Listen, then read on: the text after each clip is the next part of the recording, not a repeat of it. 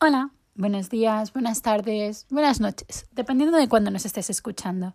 Y bienvenido a un nuevo episodio del podcast de Ultimate Paddock Pass, donde encontrarás resúmenes de carreras, toda la información necesaria de la Fórmula 1, la Fórmula 2, la Fórmula 3 y la Fórmula E, así como todos los cotilleos que nos lleguen desde el paddock y las fábricas y aquellas noticias y comentarios deportivos que nos resulten muy interesantes.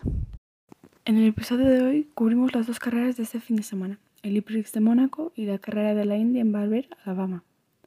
En el Mónaco E-Prix, Stoffel van Dorne logró la victoria del E-Prix de Mónaco superando al Poleman, colocándose líder del campeonato de la Fórmula E en 2022.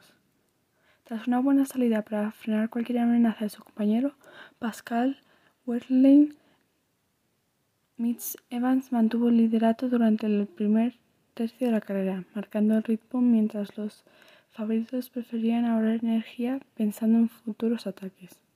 La acción de la carrera empezó a incrementar con el paso de las vueltas, y Evans se vio amenazado por Wehrlein, quien llegó a considerar la posibilidad de alentarle en la Novelle Chicane, pero finalmente pensó que aguantar era la mejor opción.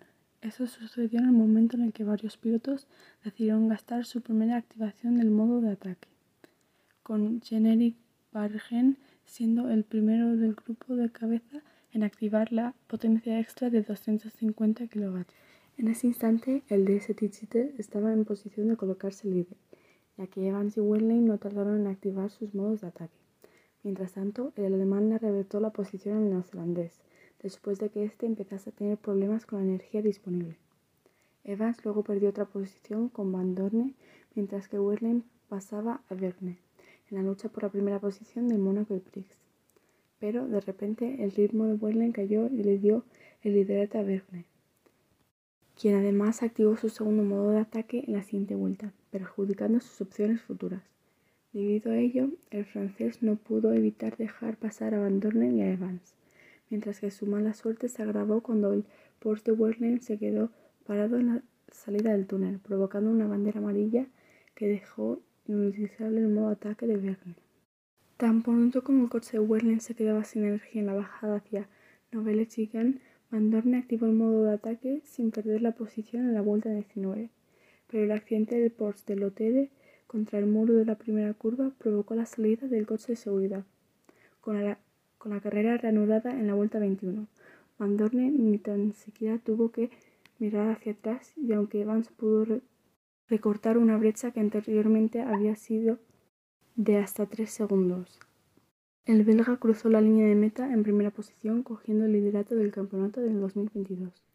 Evans pudo solucionar sus problemas de energía, generados principalmente por estar en cabeza durante las primeras vueltas de carrera, y pudo abrir un hueco de dos segundos sobre Burns, terminando el segundo puesto.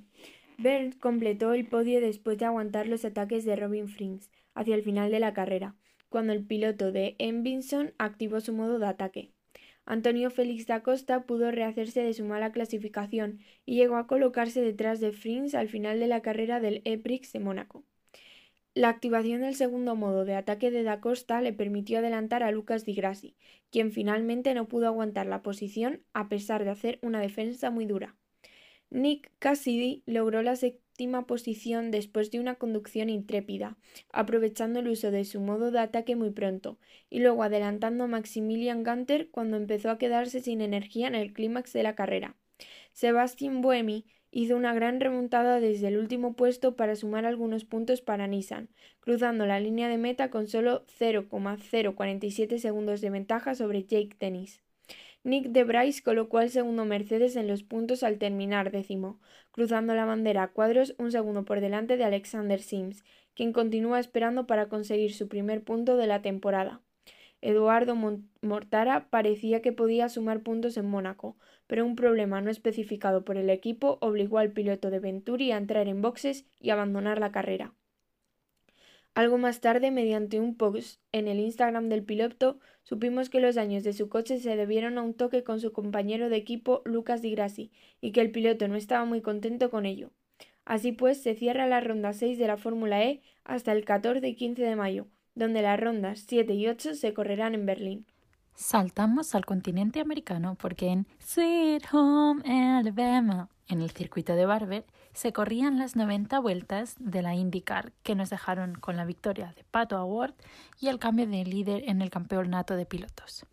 New Garden se lo cede a Alex Palou. Pato se hizo con la victoria de manera increíble en la cuarta ronda de la temporada 2022 de la IndyCar, cosechando su tercer triunfo en la categoría y el primero desde junio del año pasado en Belle Howard inició desde la segunda posición la carrera y fue un contendiente a la victoria durante toda ella, siendo el momento clave de su adelantamiento sobre Renos BK en la vuelta 63 de las 90 previstas, luego de lanzarse por fuera y sobre el neerlandés en la curva 5 del circuito.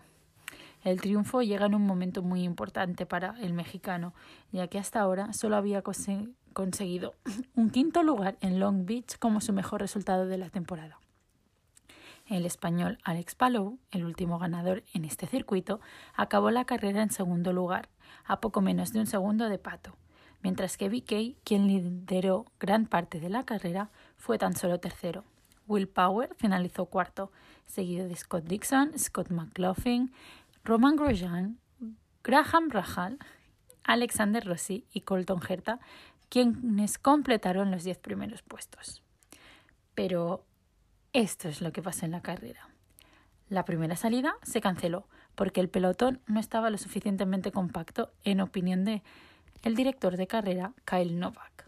Una vez que la carrera sí se puso en marcha, Rinos VK no cometió errores y entró en la primera curva por delante del Arrow McLaren SP Chevy de Pat Howard. Scott Laughlin se adelantó a Alex Palou y se colocó tercero. Detrás de Palou, Alexander Rossi y Félix Rosenbix eran quinto y sexto, mientras que Grosjean era séptimo, seguido por Callum Aylott en el Juncos Hollinger Racing Chevy.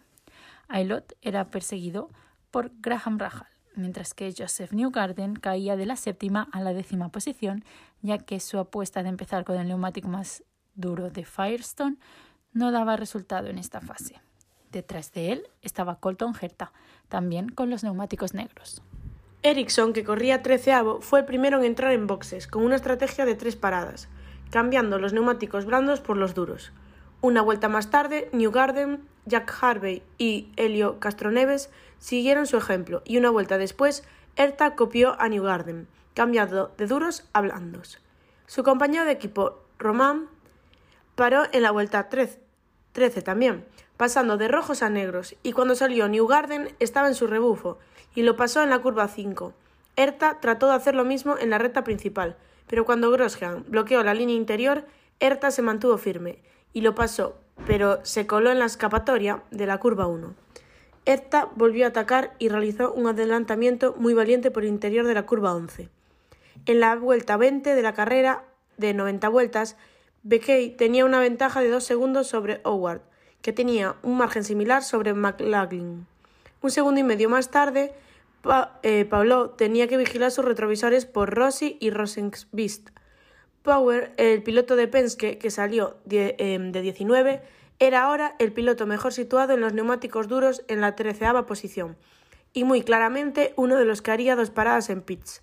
Pero corría casi cuatro segundos por detrás de Devlin de Francesco, aparentemente tratando de ahorrar mucho combustible. Rosenqvist, también en un plan de dos paradas en pits, paró en la vuelta 29, mientras era sexto, para cambiar a neumáticos duros, y su compañero de equipo, que corría a solo dos segundos de la cabeza, entró en boxes, a continuación junto con Rossi e Elot.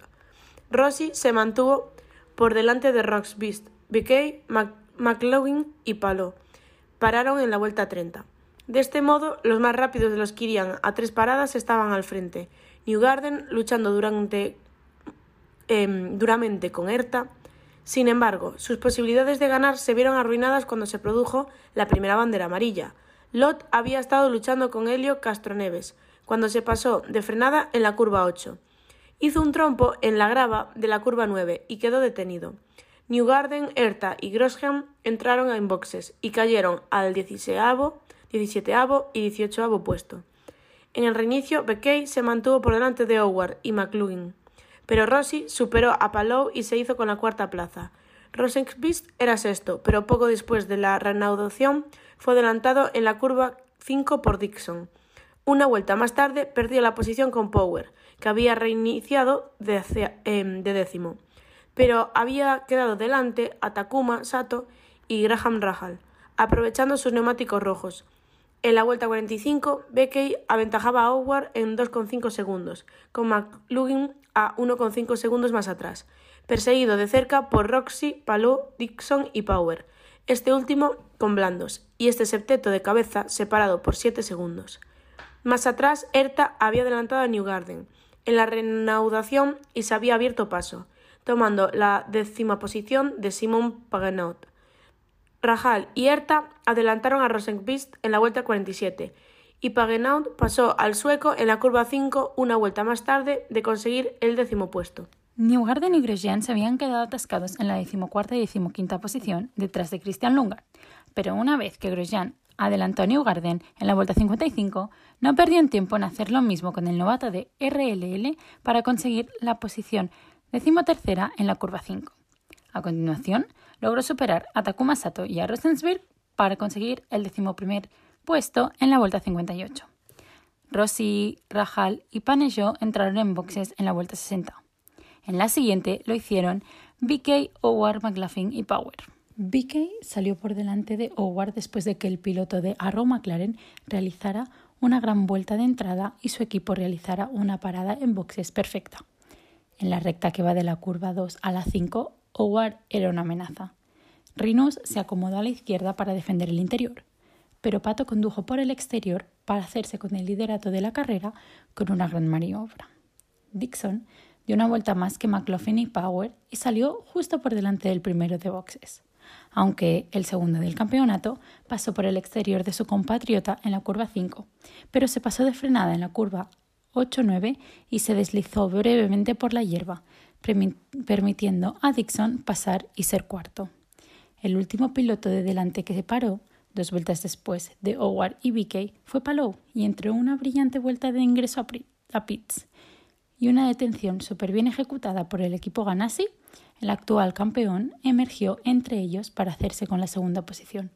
Powell, el mejor piloto colocado con los rojos nuevos, se acercó a McLaughlin y le arrebató la quinta posición a su compañero de equipo en la vuelta 68 en la curva 5.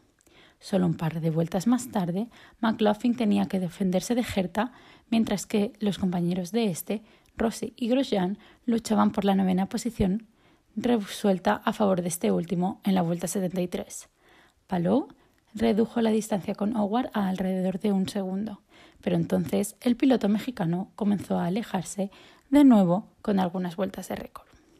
Power se lanzó por el interior de Dixon en la curva 5 para conseguir la cuarta posición en la vuelta 75, pero cuando Herta intentó replicar su maniobra sobre él mismo, chocó con la parte trasera izquierda del piloto de Penske e hizo un trompo, cayendo a la décima posición. Howard y Palou corrían a dos segundos de distancia las últimas diez vueltas. Estaban empujando con fuerza, alejándose de Vicky. Sin embargo, el piloto de ECR tenía que mantener un fuerte ritmo, ya que Power se le hinchaba encima y a cinco vueltas del final la diferencia era de 3,7 segundos. Dixon seguía en una muy buena quinta posición desde la decimotercera de la parrilla pero la acción se estaba en sus espejos, ya que McLaughlin intentaba alejarse de Rajal y Grosjean.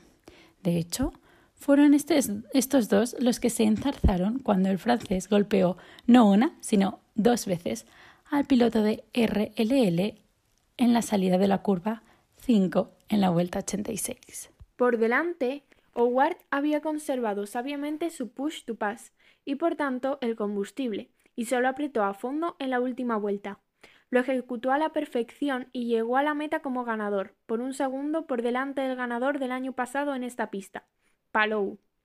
BK se quedó a 11,5 segundos realizando su vuelta más rápida de la carrera tras permitir que Power se pusiera a 2 segundos. BK se hizo con el último puesto del podio por 2,7 segundos de ventaja sobre el piloto de Penske. Dixon mantuvo su quinta posición por delante de McLaughlin, mientras que Grosjean superó a Rahal en la última vuelta cuando el piloto de RLL se quedó sin combustible. Pero aún sin la victoria, Palou se ha puesto al frente del campeonato por delante de McLaughlin, Newgarden y Power. Y finalmente, las noticias y los cotilleos que corren por el paddock de la Fórmula 1. Los malos resultados y los accidentes de la Tiffy pueden costarle al canadiense su asiento en Williams. Josh Capito ha confirmado que ya no necesitan el dinero del sponsor que aporta Nicolas y se oyen rumores de que Oscar Piastri o Nick de Bryce podrían pelear por ese puesto. O quizá no hace falta, porque otro de los rumores del paddock es que tras los malos resultados que se están obteniendo tanto en Mercedes como en Aston Martin, Sebastian Vettel y Lewis Hamilton podrían anunciar que se retiran del deporte a final de temporada. Pero quién sabe, son solo rumores. Y más rumores. A pesar de haber firmado con Ferrari, Sainz podría estar corriendo la temporada 2023 en Alpine. ¿Por qué? Las malas lenguas dicen que a pesar de asegurarse al madrileño, las escuderías podrían hacer un driver swap entre españoles. Ferrari ha puesto los ojos en Alonso y le gusta el buen nivel que demuestra a pesar de su mala suerte con los resultados. Pero el rumor del cambio de pilotos entre equipos también habla de Gasly, Pérez y Ricciardo. ¿Quién se quedará? ¿Quién se irá? Lo veremos cuando empiece el baile de asientos. Finalmente, no sabemos quién estará en dirección de carrera. Ambos directores dieron positivo en COVID la semana pasada y no estarán en Miami. Así que, ¿podría volver Masi? Hay gente que le echa de menos después de lo que hemos visto en las rondas anteriores. Y hasta aquí el mini informativo de hoy. Volvemos en el próximo episodio con el análisis previo del nuevo circuito urbano de Miami, donde correrán la Fórmula 1 y la Women's Series, porque sí, por fin se suben al coche las chicas para la primera de sus ocho rondas de su competición.